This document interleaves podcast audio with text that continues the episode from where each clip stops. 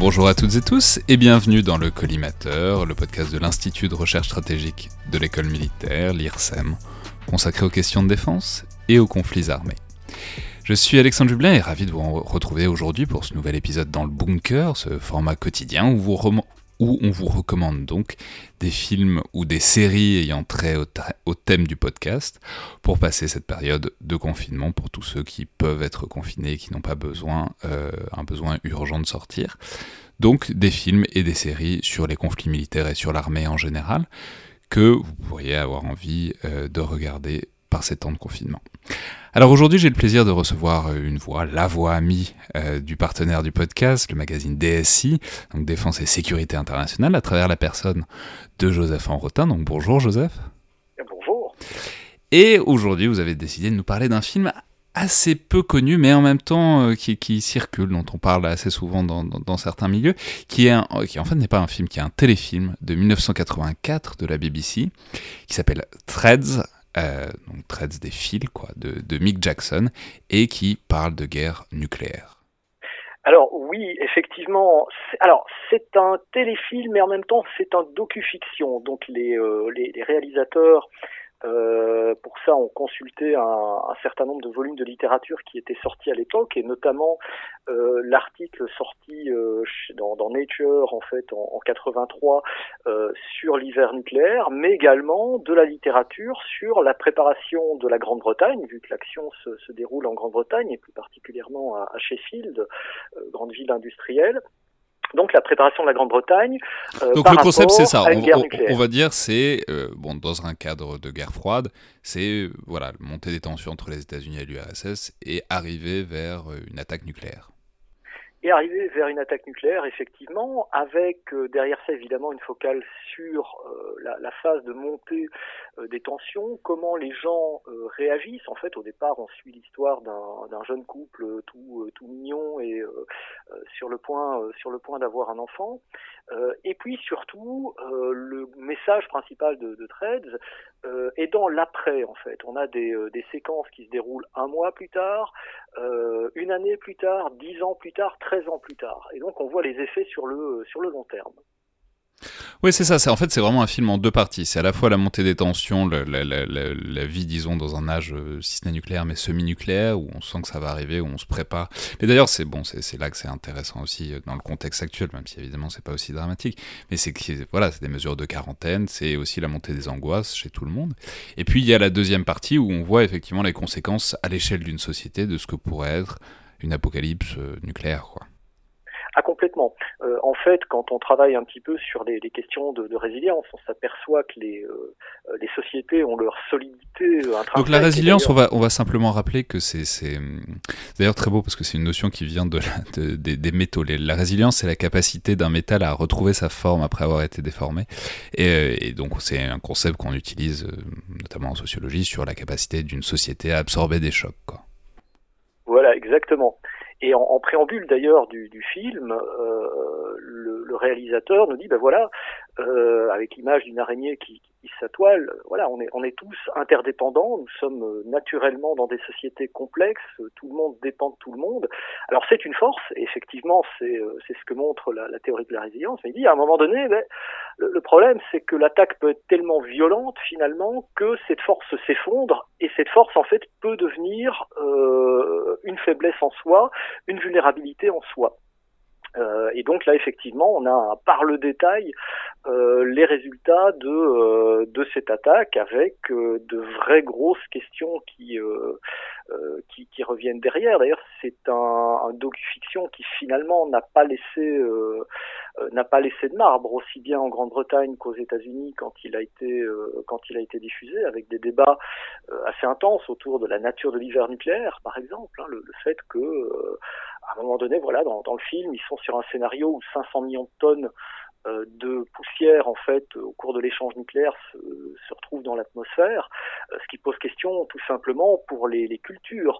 Euh, comment ensuite, dans une société euh, cassée, euh, procéder à la récolte des cultures, sachant que les schémas d'approvisionnement alimentaire, par exemple, ont été ont été rompus, et sachant donc que ces, ces récoltes, évidemment, ben, dépendent de alors de la météo, de l'ensoleillement, du fait qu'il n'y ait pas trop d'UV, alors que justement l'échange nucléaire a des impacts là-dessus, etc., etc. Donc ça laisse pas indifférent. C'est un film qui est militant au départ. Hein. Barry Hines, euh, qui a coordonné un petit peu l'ensemble, ne, ne s'en cache pas. Les, les, acteurs Mais il faut, faut, dire que c'est aussi un film qui est effectivement extrêmement documenté. Je crois qu'ils ont notamment consulté Carl Sagan, qui est un grand physicien, grand, un grand spécialiste euh, bon, de plein, plein de choses euh, dans les, enfin, qui, qui était une, une, personnalité à la fois très sérieuse et très médiatique euh, dans les années, disons, 70-80 mais que donc il y a, voilà, il y a eu une volonté de se documenter et une volonté d'entrer dans le détail autant que possible et du coup d'imaginer ce que pourrait vraiment être euh, cet apocalypse nucléaire, mais que généralement en fait on, on, invisibilise ou qu'on... C'est marrant, j'y pensais, je l'ai vu il y a très longtemps hein, ce film, mais c'est intéressant de comparer euh, ça avec par exemple Docteur Folamour, ou Docteur Folamour, ah, on ne parle que de l'apocalypse nucléaire, mais on ne la voit jamais, on fait vraiment, jamais vraiment l'effort de la penser et de penser ce que pourrait en être les détails concrets, ce que fait Tread, ce qui, fait d'ailleurs un peu penser à un autre film euh, très culte qui est La, jetée de Chris Marker dans une certaine mesure. Ah complètement. Euh, de ce point de vue-là peut être assez euh, gore et euh, pour le dire franchement carrément déprimant. Euh, moi, je me souviens, alors je l'avais vu la première fois euh, grâce à une copine. Alors j'étais à l'école encore, mais euh, euh d'ailleurs coucou, euh, coucou Vanessa qui m'avait enregistré sur VHS à l'époque. Donc moi, je l'avais vu pour la première fois en 94. et à l'époque, en fait, quand on quand on regardait ça, on n'était pas, on dormait pas très très bien la nuit. Euh, et de facto, je pense que ça a un petit peu orienté ma carrière également dans, euh, dans, dans, dans les choix que j'ai fait, que j'ai fait ensuite. Mais du coup, c'est effectivement assez réaliste. Ouais, alors, mais non, mais justement, parlons-en. Quel est le. Puisque vous en parliez, vous avez dit que ça, ça vous travaillait. comment est-ce que ça vous travaille encore alors, comment ça me travaille encore? Parce que ça me donne quelque part une perspective. Euh, effectivement, comme vous le disiez, euh, le truc avec la stratégie militaire, avec euh, bah, liées à la dissuasion, euh, c'est que quelque part on travaille sur des facteurs très euh, très abstraits.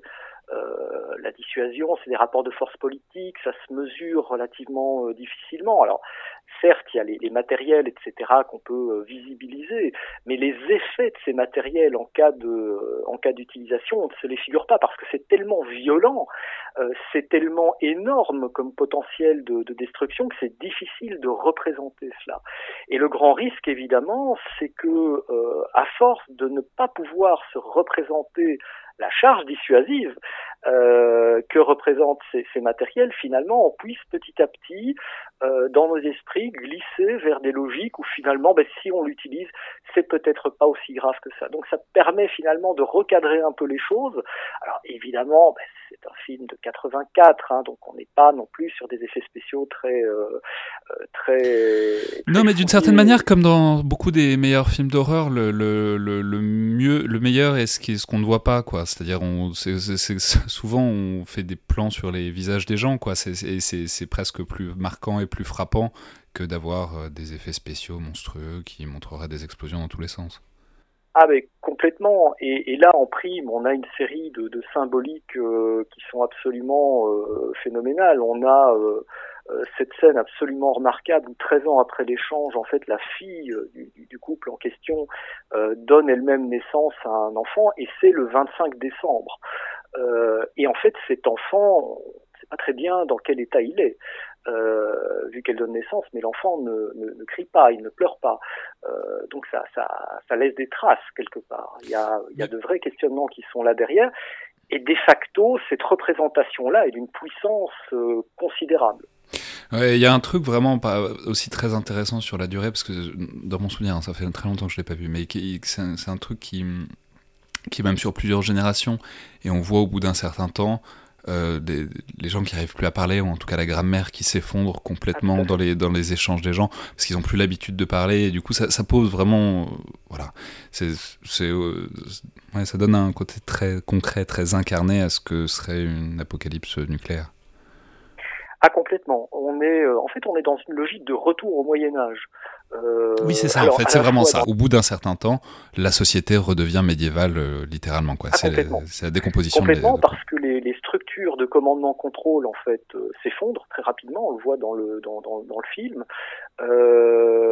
les rapports de force au sein de la, de la population, ben, c'est entre ceux qui sont capables de travailler, donc même pas les riches, mais ceux qui ont la force physique de pouvoir aller cultiver des champs et qui, eux, pourront avoir accès à la nourriture, et puis les autres qui euh, bah, qui sont perdus littéralement. Alors il y a les effets évidemment euh, des, euh, du syndrome d'irradiation, il y a les maladies, il y a le fait qu'il n'y ait plus de système de santé, que ça ne, ça ne tienne plus, ça ne tienne plus debout.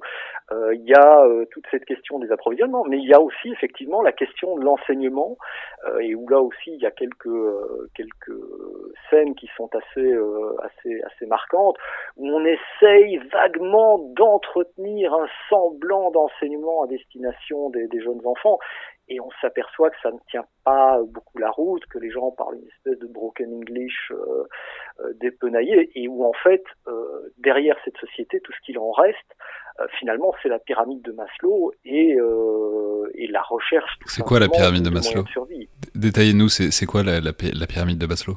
Ah, la pyramide de Maslow, en fait, euh, détaille, si vous voulez, les besoins, les besoins de l'être humain. Alors, à la base de la pyramide, il y a, il y a ce dont les gens ont le plus euh, besoin euh, d'air, euh, d'air, de nourriture, d'eau.